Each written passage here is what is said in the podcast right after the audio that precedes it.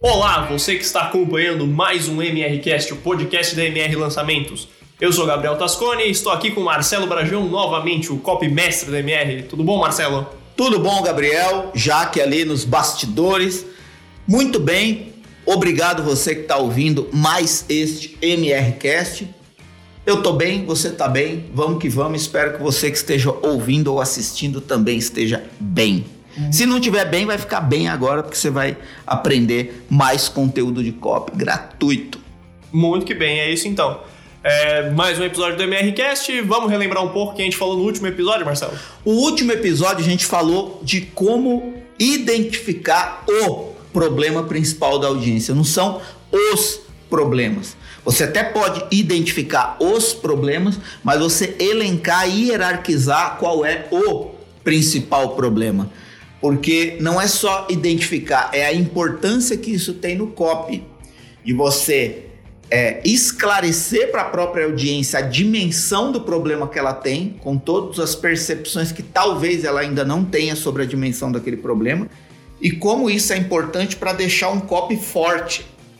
E você não é, querer ser um copy metralhadora, que atira para todo lado, quer ajudar todo mundo, quer resolver todos os problemas, e você corre o risco de gastar muita bala e não acertar ninguém. Enquanto se você identifica o problema principal e apresenta uma solução para este problema principal e a audiência consegue entender com clareza que a solução deste problema raiz vai desencadear um efeito dominó de solução de outros pequenos problemas, você se torna um copy sniper. E aí você dá um tiro de copy para um acerto.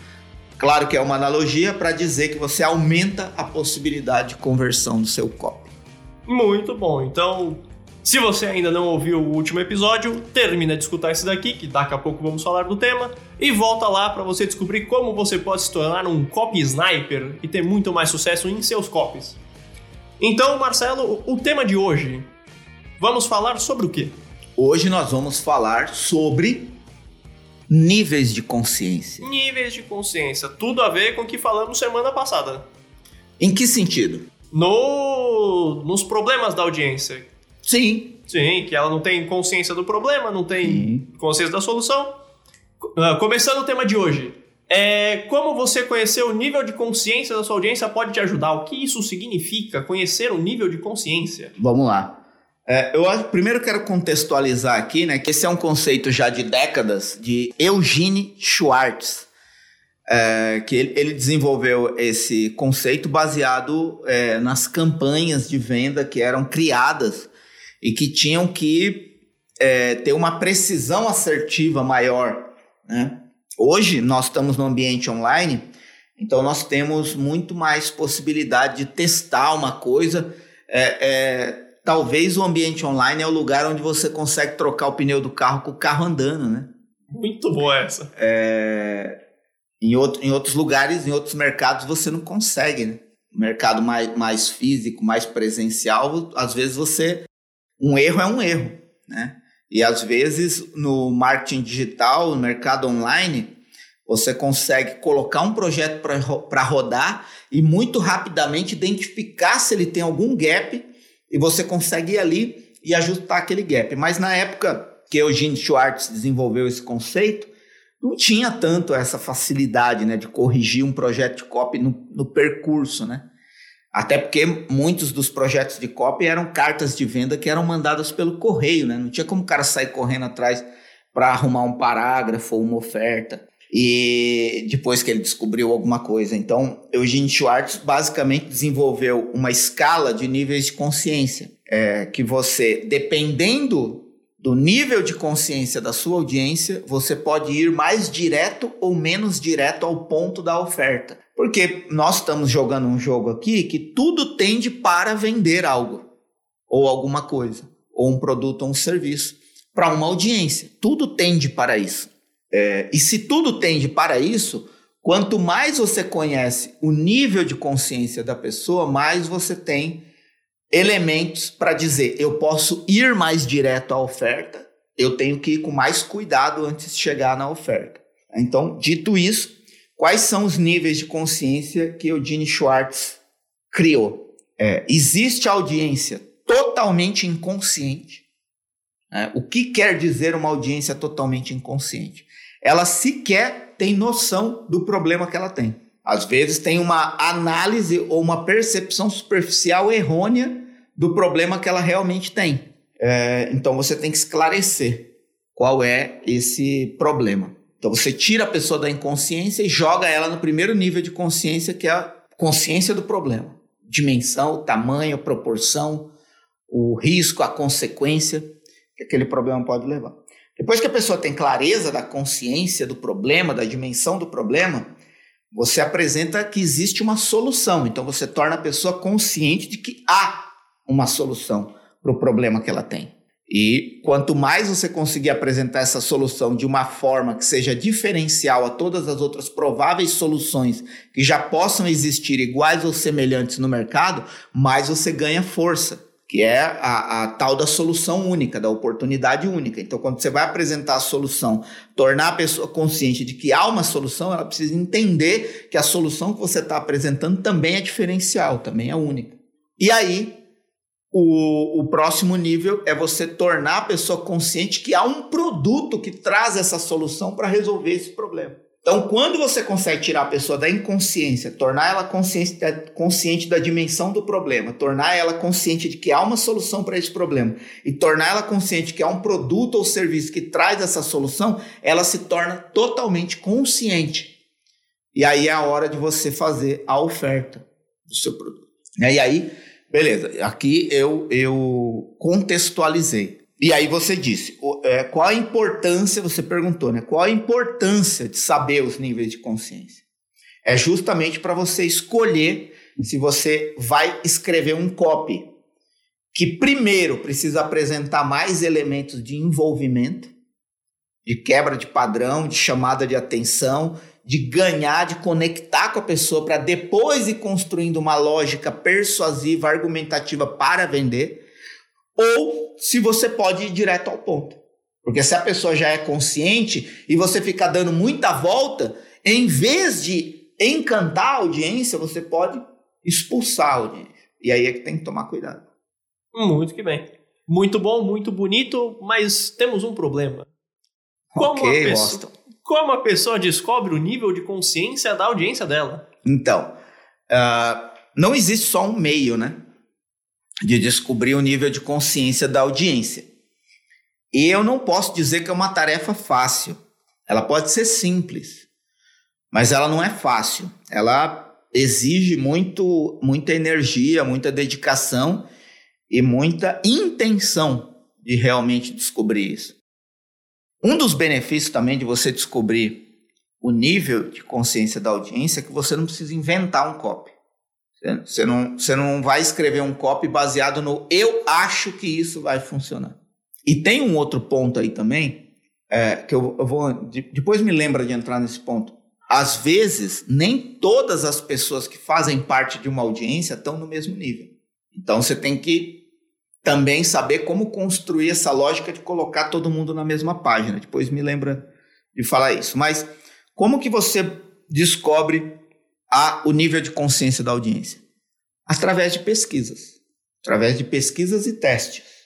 Você pode fazer aí é, uma pesquisa com a própria audiência, logo que a audiência chega, aqui eu estou falando, vamos falar aqui do mercado online, mas mesmo no mercado físico, os melhores vendedores, eles começam fazendo certas perguntas para as pessoas, para mapear. Mapear de onde essa pessoa é, onde ela trabalha, se ela é casada, se ela tem filho, é, todo, tudo, dependendo do mercado físico, isso é muito relevante para você conduzir uma argumentação persuasiva, já considerando que uma pessoa casada ou não casada, uma pessoa que tem filho ou não tem filho, uma pessoa mais nova ou mais velha, uma pessoa que mora em determinada região da cidade, elas têm mais ou menos condições, mais ou menos objeções, mais ou menos opções, possibilidades financeiras, culturais de consumir determinada coisa que o cara está vendendo. Isso estou falando do campo físico. No campo online, quando você captura uma pessoa para entrar numa base, numa lista de e-mail, por exemplo, ou numa audiência no Insta, ou numa audiência na rede social, numa audiência no YouTube, você precisa criar mecanismos de arrancar informações dessas pessoas. Para você saber com quem você está lidando. É, se não está entrando uma. Pode entrar uma pessoa atraída por uma interpretação daquilo que ela viu, esperando uma solução tal e você está oferecendo, esperando uma solução A e você está oferecendo uma solução B. Então você precisa saber se o seu discurso está alinhado com o perfil da audiência. Então, o primeiro ponto, na minha opinião, é pesquisa. Você pode fazer pesquisa de várias formas. Você pode fazer pesquisas com testes de e-mails de conteúdo. Por exemplo, você manda um conteúdo, qual o conteúdo que gerou mais aderência, mais comentário, mais engajamento? Você já tem uma pesquisa, você vai mapeando o que interessa mais essa audiência. Outra coisa é você criar simples formulários de perguntas básicas, já é, mapeando e, e, e perguntando para as pessoas coisas que as respostas dela vão indicar como você deve conduzir não só a sua entrega de conteúdo, mas a formatação do seu produto ou serviço. Às vezes a pessoa formata um produto ou serviço baseado na ótica dela, sem muito envolvimento com a audiência. E aí depois ela descobre que alguma coisa que está no produto ou serviço dela só faz sentido para ela. A audiência sequer dá importância para aquilo, mas alguma coisa que ela não colocou porque ela achou que não era importante, a audiência está pedindo. Então, fazer pesquisas, né? Com a audiência especificamente. E também fazer pesquisa de mercado, né? É, é, é investigar, né? sobre esse mercado, sobre as notícias que estão sendo dadas sobre esse mercado, sobre as teses, as teorias, os estudos que foram feitos. Você vai considerar tudo isso como 100% verdade? Obviamente que não. Mas você precisa mergulhar nisso de uma forma muito intensa, e é aí que eu falo que não é fácil, apesar de ser simples, mas é coletar essa gama de dados e saber hierarquizar as prioridades para identificar em que nível a sua audiência está. Por exemplo, você faz uma pesquisa é, relatando ali, por exemplo, perguntando qual a maior dificuldade para a pessoa alcançar um determinado resultado.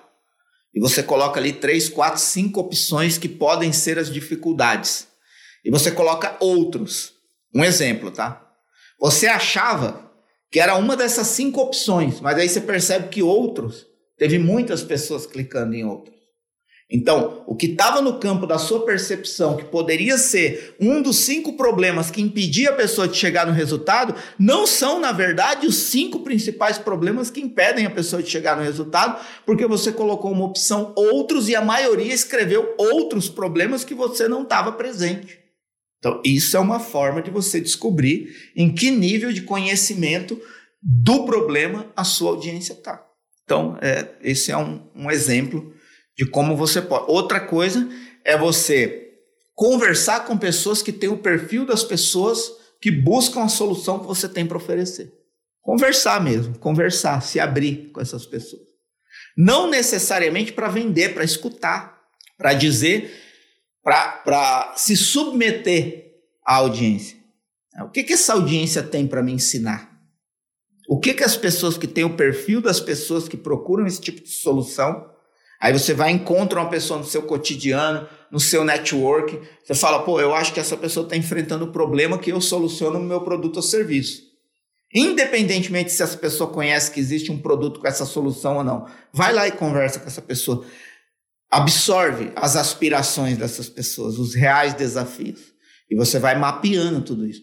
E isso é o que vai te dar bagagem é, em primeiro plano, bagagem intelectual, você vai ter que estudar, decodificar, para depois simplificar numa argumentação persuasiva que conecte né, com a audiência. Muito bom. Duas coisas disso. É, primeiro, a pesquisa, como você falou, online, né? Sim. Sem, sem grandes. É, sem contratar empresa de pesquisa, nada, não, uma coisa bem precisa. simples, online.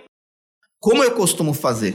É, é, é, muito importante isso que você falou, porque às vezes quando fala de pesquisa, as pessoas já, já acreditam que tem que contratar Ibope, Datafolha, e que só, né, só esse tipo de pesquisa funciona. Não. Por exemplo, quando você vai procurar um namorado ou uma namorada, uma pessoa com quem você quer compartilhar histórias, né? Normalmente, quando você chega na louca, seja homem ou mulher, quando você chega na louca, já apresentando o seu produto, né? Muito bom. É, muito provavelmente pode dar certo por instantes. Mas você pode não criar uma relação duradoura. Porque é, faltou elementos para decisões mais sérias. Percebe? Às vezes, quando você vai com muita sede a pote, você até vende o seu produto. Mas é momentâneo. Depois essa pessoa vai se frustrar, vai se decepcionar. E o depoimento que ela vai ter de você é negativo. Quando você faz um caminho mais sensato, mais equilibrado, mais mapeando, né? Quem é essa menina? Quem é esse cara? A menina olhando para o cara, quem é esse cara? O que ele faz? De onde ele vem? Com quem ele anda? Quais são Você está analisando a situação. Primeiro, para saber como abordar. E segundo, para saber se é o tipo de pessoa que faz sentido para você. Né? E esse é só o primeiro nível, é o nível da observação. Quando você a mulher começa a se relacionar com esse cara, o cara começa a se relacionar com essa mulher, eles vão entrar em outros níveis de pesquisa, que é a pesquisa da convivência. Né? O que, que o comportamento, o temperamento, as atitudes, o dia a dia dessa pessoa está me dizendo sobre o que eu quero para minha vida? É a mesma coisa com o produto. É um relacionamento. Só que as pessoas que estão envolvidas no mercado da venda, elas tendem a olhar por um lado mais material da coisa e mais frio. Não é porque eu nunca vi, ou talvez nunca vou conhecer alguém da minha audiência, que eu não possa estabelecer uma relação sen sensível com essa pessoa. Uma relação de emoção, de respeito, de análise, de observação, de escuta. Para saber se faz sentido eu me entregar tanto quanto eu me entrego para essa pessoa e se está fazendo sentido para ela se entregar tanto quanto eu estou pedindo que ela se entregue à minha proposta. Percebe? Faz sentido? Agora, dizendo tudo isso, o que, que eu esqueci? A sua pergunta. E agora que eu lembrei da sua pergunta, muito bom, que você falou se precisa ser pesquisa paga, não paga. Então eu fiz aí a analogia, né, do relacionamento. Pesquisa faz parte da vida, você está o tempo inteiro pesquisando. Cara, você vai num buffet, mano. Você pesquisa o que você vai comer. Isso é verdade. Você não sai catando tudo. Você vai sentir o cheiro, você vai ver a cara da comida, né? Você vai comparar se essa comida é melhor ou pior do que aquela. Aí você vai dizer, eu posso ou não posso comer isso, isso me faz bem, isso me faz mal, né? Enfim, a vida é uma pesquisa intensa para tomada de decisões das menores às maiores. Dito isso, e principalmente porque esse campo de pesquisa paga é realmente caro, se você tem bala na agulha, você vai e paga uma pesquisa, tá tudo certo. Agora, essa pesquisa vai te dar todos os elementos que você precisa? Talvez não. Justamente porque você vai estar tá tendo que sempre se relacionar com a sua audiência. O que eu estou falando aqui de fazer pesquisa é fazer pesquisa simples. É fazer pesquisa de você se debruçar uma, duas, três horas lendo os comentários que você recebeu. Mas não é lendo superficialmente, procurando o comentário que mais te agrada para printar e usar aquilo de prova. Que, que aí é, é, a, é a, a pretensão da busca de ver só o que eu quero enxergar. O viés da confirmação. Exato. O viés da confirmação, o easy-at, what you see is all there is. O que eu vejo é tudo que há. E aí você ignora o que você não está vendo, mas ele também há. Ele também existe. Né? Então, é, quantos especialistas hoje que estão no mercado, quantos copywriters hoje que estão no mercado se debruçam em ler 200, 300 depoimentos, comentários para investigar o que aquela audiência está sentindo e achando, o quão aquela audiência está envolvida profundamente ou não com uma determinada realidade. Então é fazer pesquisas baratas, profundas, mais simples de se fazer. Por isso que volto a dizer, é fácil? Não. É a parte chata do processo de criar um copy. É a parte chata para um especialista criar um produto ou serviço. Mas é a parte essencial e primária que vai te dar maior potencial de resultado. É a pesquisa simples, é a pesquisa de conexão, é a pesquisa de escuta e iniciativa de perscrutar sempre mais a fundo a sua audiência. E não importa o quanto você já fez de pesquisa, 100% você nunca conhece totalmente a sua audiência. Então, pesquisa é um processo que não para nunca. Muito bom. Conselhos amorosos, pessoais e mercadológicos com Marcelo Bragion. Excelente! é, e a segunda coisa que você falou antes da pesquisa inteira é da conversa que você, você pega uma pessoa do seu, do seu dia a dia, nicho, que você acha que ela tem o mesmo problema e conversa com ela.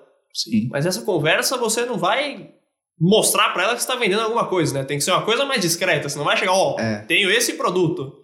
Porque senão você vai acabar tirando a pessoa, vai acabar enviesando a opinião dela, é isso?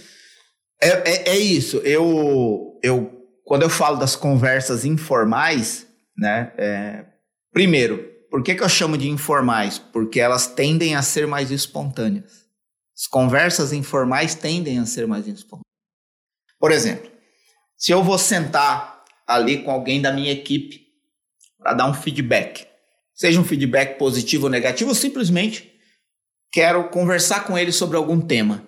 Se eu chegar do lado desse, desse dessa pessoa da minha equipe, sentar amigavelmente e quebrar o gelo e fazer uma brincadeira antes, ou enfim, eu tendo a tornar aquele momento informal. Então eu consigo transmitir a minha informação sem a tensão de que é um empregado falando com o chefe, é um chefe falando com o empregado. Eu transformo a situação. Uma situação mais, mais agradável, mais amigável, mais de conexão. Se eu vou lá e chamo esse membro da minha equipe para a sala, eu já vou revestir esse momento de tensão. A percepção de ambas as pessoas são diferentes. Vai ganhando níveis de formalidade. Percebe? Então, é, as conversas informais elas arrancam mais sentimentos reais, mais emoções verdadeiras.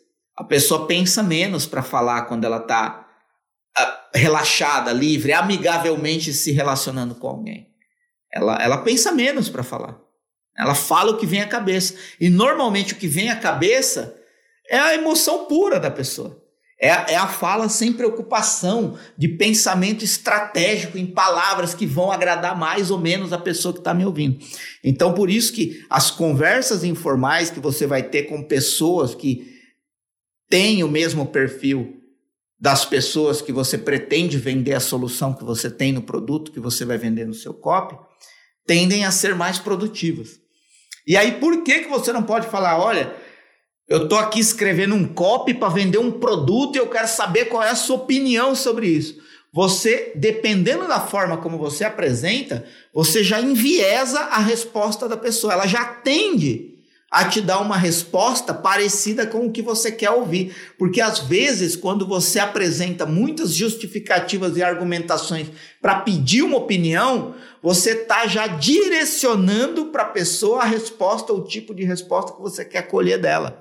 E dependendo de qual nível de admiração ou submissão que essa pessoa tem em relação a você, ela tende a concordar ou afirmar positivamente que tudo que você faz é bom. Imagina, você é um cara que tem muito resultado, que é chefe de uma equipe, aí você chama o estagiário para te dar uma opinião sobre o que você fez num ambiente totalmente formal. Fala, estou escrevendo um copy para vender tal produto, eu quero saber qual a sua opinião sobre isso.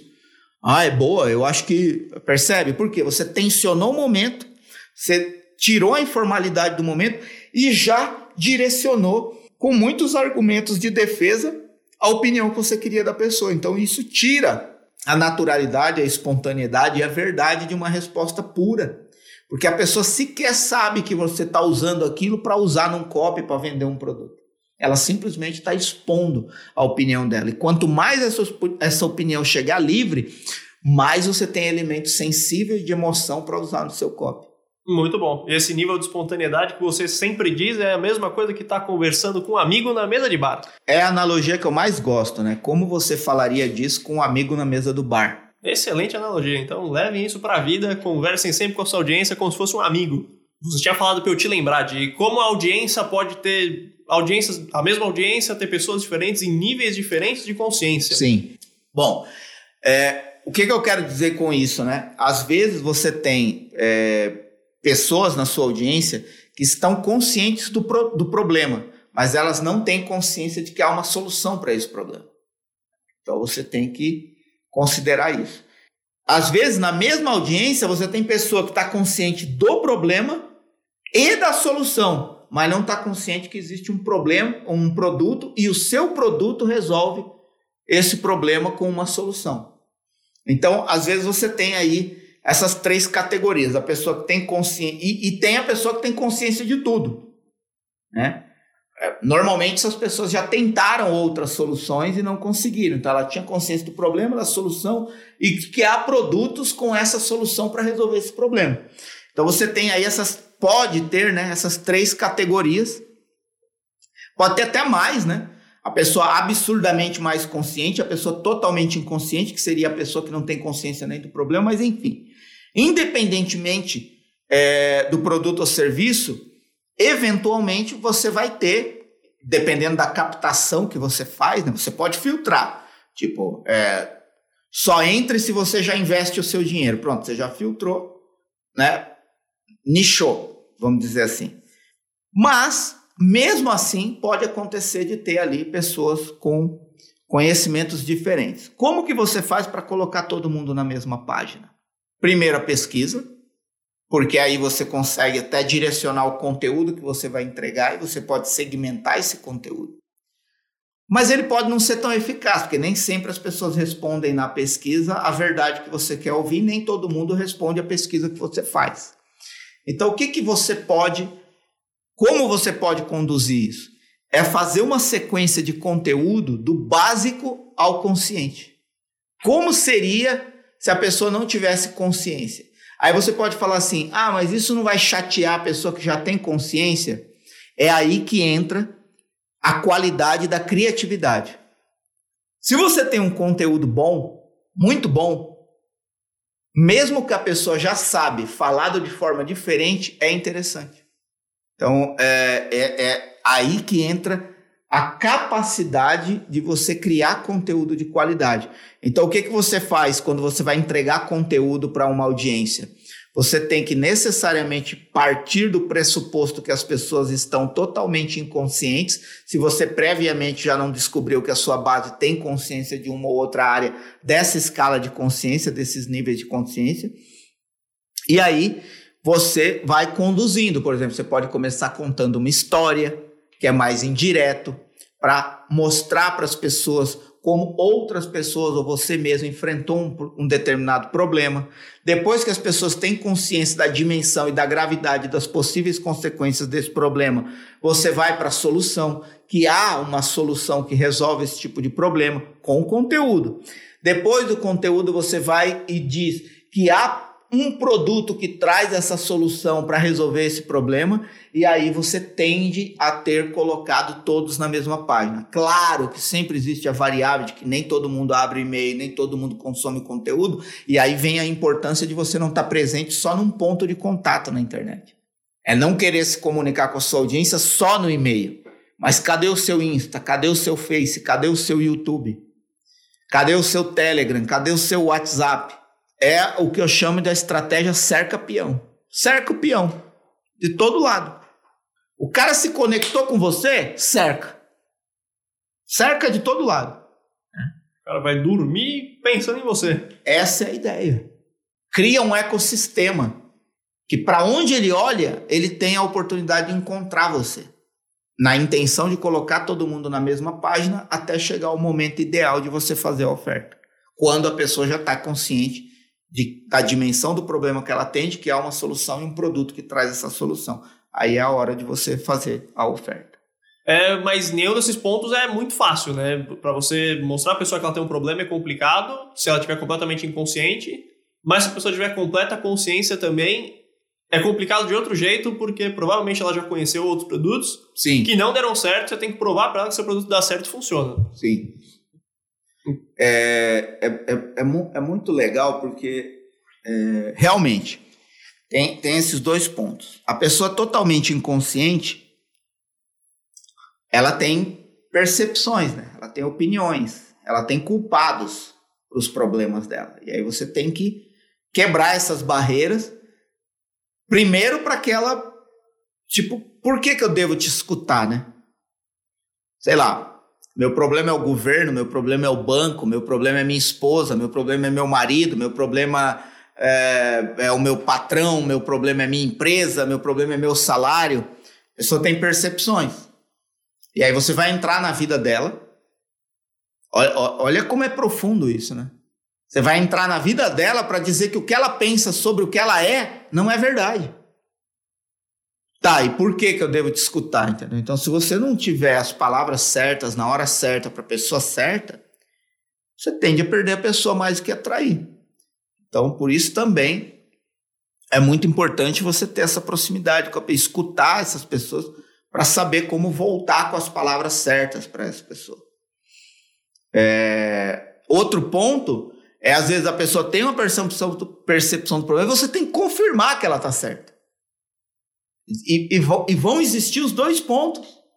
A pessoa que você tem que confirmar, não, realmente isso que você está pensando faz todo sentido, mas tá, o que você vai fazer a partir daí? Por quê? Aí a pessoa está errando na busca de solução. Ela está procurando a solução errada. Você está confirmando que ela está certa em relação ao que ela pensa sobre o problema que ela tem para ter a vida que ela leva, mas ela está errando na busca de solução. E aí tem a outra ponta, que é a pessoa que determinado momento ganhou a consciência da dimensão da proporção dos perigos de ter aquele problema e foi atrás de uma solução. E não foi atrás de uma, foi atrás de duas, três, quatro e tudo deu errado. Então o que, que essa pessoa tem? Trauma. É uma pessoa traumatizada com as soluções para esse tipo de problema. É uma pessoa calejada, né? Que ela não vai acreditar em mais nada. Exato. É a pessoa que já tentou investir na bolsa três, quatro vezes e deu ruim. É a pessoa que já tentou emagrecer dez vezes na vida e deu ruim. É a pessoa que já tentou aprender a falar inglês quatro, cinco vezes e deu ruim. É a pessoa que já tentou mudar de carreira e deu ruim. É a pessoa que quis ser valorizada no emprego e deu ruim. Percebe? Então, essa pessoa é, já tentou várias coisas. Já, ela já passou pelo percurso de acreditar em alguém. E esse alguém não necessariamente decepcionou totalmente ou traiu essa pessoa. Não, simplesmente talvez não deu certo. Pode acontecer. Pode, claro que pode acontecer. Só que com o tempo de sucessivas tentativas que não deram certo, pode acontecer duas coisas com a pessoa. Ela continuar querendo, mas com uma objeção crítica absurdamente grande, Aí você não tem que romper uma folha de papel, você tem que romper a muralha da China para convencer essa pessoa, entendeu? Então, você não precisa de uma, de uma, uma faca para furar. Você precisa de uma bomba para explodir a objeção, entendeu? Então, esse é um ponto. A pessoa pode estar com uma objeção mais sólida, né? muito mais alimentada. E aí ela ganha um senso crítico muito maior né, de duvidar de tudo, de desconfiar de todos, de encontrar justificativas para fugir das soluções a todo tempo. E o outro ponto é, falei da pessoa que continua buscando, mas tem uma objeção absurda, e tem a, a pessoa que passa a acreditar que não há mais solução. Essa é a pessoa que provavelmente perdeu a esperança de que ela vai conseguir. Perdeu a esperança de que vai conseguir falar inglês, perdeu a esperança de que vai conseguir emagrecer, perdeu a esperança de que vai conseguir ser reconhecido no trabalho, perdeu a esperança de que vai conseguir ganhar melhor, perdeu a esperança de que vai conseguir encontrar um romance para a vida eterna. Percebe? Pessoas que já tentaram sucessivas vezes e todas as sucessivas vezes deram errado e ela começou a atribuir a culpa a ela. Eu não consigo. Ainda mais quando ela vê pessoas que tentaram as mesmas soluções que ela tentou e funcionou. E para ela não funcionou. Então você tem outro nível de objeção. É, que é a objeção da falta de expectativa. Então você precisa ter um copy mais motivacional né, para essa pessoa, ela voltar a acreditar que a culpa não é dela, e que há outros elementos externos ou até mesmo internos que estão impedindo ela de alcançar o que ela quer. E o seu copy tem que entregar isso para as pessoas. Ah, Marcelo, mas está muito confuso. Vai que minha audiência tem de tudo. Normalmente tem. Normalmente tem. E é por isso que você precisa pesquisar incessantemente para conseguir atender a necessidade da pessoa na altura da necessidade, na altura que a necessidade dela exige. Mas é por isso também que nem todo e-mail que a gente manda abre 100%. A maioria não abre ou 100%. clica 100%. Nunca vi um que abre 100% ou clica 100%. Por causa dessas diferenças. Nem todo discurso agrada a todos. Nenhum discurso agrada a todos. Então você vai aprendendo. Só que o que, que acontece? Você vai aprendendo sobre a sua audiência, você vai aprendendo a lidar com a sua audiência, para conversar com ela de uma forma assertiva, a ponto de que o que você fala atinja o maior número de pessoas possível, ainda que elas estejam em níveis de consciência diferentes consciência e experiência. Só que aí tem um outro determinante também, que é o, o especialista é, encontrar um caminho dele uma característica dele e não querer agradar gregos e troianos sempre o tempo inteiro. Você tem que ter um norte, uma direção, porque aí você vai filtrando a sua audiência para que fique com você apenas as pessoas que se identificam com seu tipo de carisma, entrega e conteúdo. Muito bom, só para pontuar, esse tipo de pessoa que não acredita mais em nada tem dois pontos, eu acredito, né? que ela é muito difícil de convencer, mas se você convencer e der certo, ela vai virar um evangelizador seu, né? Ela vai virar um fã para a vida toda, vai te vender de graça. Exato. É, é, é, é, é muito interessante isso. Vou fazer uma analogia.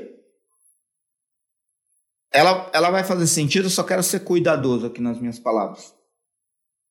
Imagina uma pessoa que tem um vício. Imagina qualquer vício, mas imagina os vícios mais nocivos à saúde. Vícios mais sérios, vícios que talvez causem um nível de dependência psicológico até físico. É, que dominam, né, certo? tendem a dominar né, as ações das pessoas, né? tendem a, a dominar a pessoa psicologicamente, fisicamente. E a pessoa se sente né, atraída por esse vício, né, dominada por esse vício, controlada por esse vício. A vida dela passou a ser em função do vício, né, do uso dessa, dessa coisa, desse, desse elemento, dessa substância que está provocando graves problemas na vida dela. Desse vício que está provocando graves problemas na vida dela. Pensa nesse tipo de vício. Imagina ou sente uma pessoa com esse nível de dependência. Eu conheço muitas histórias de pessoas que vivenciaram na pele essa experiência. E todas as pessoas que conseguiram superar esse nível de dependência psicológica ou física de um vício nocivo, extremamente nocivo à vida, à saúde, elas as pessoas conseguiram superar, elas não tentaram uma vez só. Tentaram muitas vezes. Raras são as pessoas que de primeira tentaram e pararam. Não. Aquelas buscas de tentativas sucessivas aconteceram muitas vezes. E toda vez que essa pessoa tentava ou, ou tomava uma atitude de parar e não conseguia, ou seja, a solução era fraca, para manter a pessoa livre daquele vício, quando ela voltava, ela voltava pior. Né? Voltava pior. Então, isso vai construindo uma falta de esperança. Por isso que, em muitos casos, para quem não sabe, eu fui frei franciscano, né? Eu lidei com realidades assim de pessoas que estavam na rua, chega um determinado momento de tantas tentativas que a pessoa fez e não conseguiu, ela perde a esperança, ela abandona tudo. E aí ela vai para a rua, ela tenta tirar a vida, ela abandona a família ou a família abandona ela, perde o gosto de viver ou de buscar uma saída porque ela não acredita mais que é a saída. Ela acredita no discurso de que é uma viagem sem volta. Né? E ela ingressou na viagem, não tem volta, já era. Tentei, mas não consegui. Todas as vezes que eu tentei, fracassei, voltei pior e olha como eu tô, a pessoa abandona. Então, para você conseguir penetrar nesse nível, você precisa ser muito mais assertivo, né? muito mais visceralmente emocional.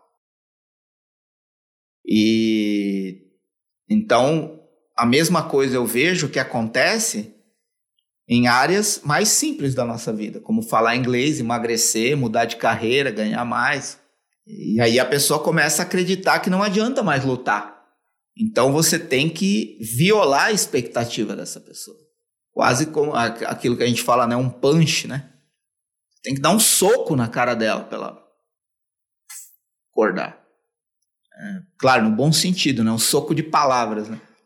Então, é essa analogia que eu quero fazer. Então, às vezes, você, dependendo do mercado, né, principalmente mercado de desenvolvimento humano, inteligência emocional, coaching, é, você encontra mais pessoas assim.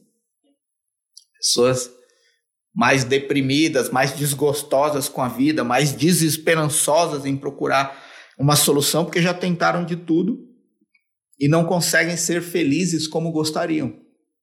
Então, esse copy, ele necessita ainda mais violentamente de uma emoção visceral, ou seja, que penetra no interior da pessoa, para dar para ela uma nova perspectiva de esperança e de vida. É, eu vivi uma experiência dessa, falando agora de copy, marketing digital e mercado, voltando do, né, da, da, da analogia, com a especialista de artesanato. É, rapidamente aqui, a, ela é uma mulher que perdeu a mãe e entrou em depressão e não, né, não via mais gosto pela vida, foi um impacto muito forte para ela perder a mãe. E aí um dia uma amiga arrancou ela de casa, quase que à força, e levou ela para fazer artesanato para passar o tempo. E ali ela começou a ver naquelas coisinhas, ainda era biscuit, né, massinha, mas ela começou a ver naquilo que ela era capaz de produzir alguma coisa que fazia as pessoas rir, que fazia as pessoas sentir, ai que fofo, tal, aquilo ali. Pô, por três horas eu esqueci do meu luto. Por um dia que eu fiz artesanato, esqueci do meu luto.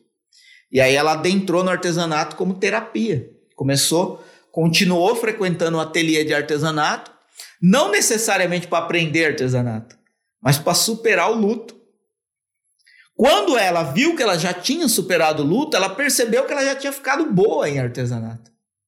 E aí foi que ela começou a desenvolver o artesanato como um hobby. Pô, no meu tempo livre eu vou fazer essa parada aqui, isso está me fazendo muito bem. Está me conectando comigo mesma de novo, tal. E aí, depois que ela percebeu que fazendo por hobby ela conseguia criar coisas que as pessoas ficavam impressionadas, ela percebeu que ela poderia vender aquilo. Então, uma mulher deprimida que descobriu o artesanato como terapia passou a fazer o artesanato como hobby até viver de artesanato e abandonar a carreira de turismo para viver de artesanato.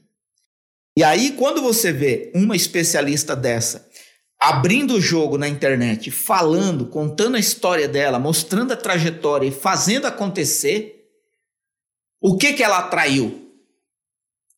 Pessoas que já tinham perdido a esperança de lutar pela vida. Mulheres que tinham perdido a esperança de que a vida delas era útil, podia ser criativa, podia ser interessante, podia ser encantadora. Mas como ela conseguiu penetrar essa muralha? Como ela conseguiu explodir essa muralha para entrar dentro da vida de mulheres deprimidas, desvalorizadas pelos maridos, pelas famílias, mulheres que dedicaram a vida inteira à família e não tinham uma carreira, não tinham uma profissão, não tinham um valor social reconhecido. Porque o público dela, 99,9% é mulher. Mulheres que, tão, que estão com desafios de valorização como ela estava mas a história dela e contada com verdade foi o que conectou ela a outras mulheres que precisam desse caminho. Então percebe? Todos os copies da Lívia são altamente emocionais. porque a audiência dela precisa disso. Agora, minha experiência no mercado financeiro, você precisa ser emocional em outro nível. É uma pessoa que não quer historinha da carochinha, ele quer o resultado no bolso. Então é outro tipo de emoção. Né? Enquanto na Lívia você trabalha o medo da pessoa, da vida dela continuar daquele jeito para sempre, né? Você fala, olha, se você não fizer nada agora, se você não vier comigo agora, você pode vivenciar essa experiência de dor, de desesperança para sempre. Estou te dando uma alternativa, uma alternativa acessível. Qualquer uma pode vir comigo. No mercado financeiro, não. A emoção é a ganância. Olha o resultado no seu bolso. O dinheiro só não está indo para o seu bolso ainda porque você não entrou aqui. É outro espectro. Percebe? É emocional, mas é emocional em outro nível. Então, é, voltando aqui para a analogia da pessoa viciada, quando você pega uma pessoa que tem uma, uma desesperança, porque já tentou sucessivas vezes e não conseguiu, você tem que perceber qual é o mais violentamente emocional que você pode ser com carinho, para que essa pessoa né, acredite em você e acredite em você como uma nova esperança. Agora, se você trouxer uma pessoa dessa e corresponder à esperança que ela vai ter em você, ela vai se tornar um outro você no mundo.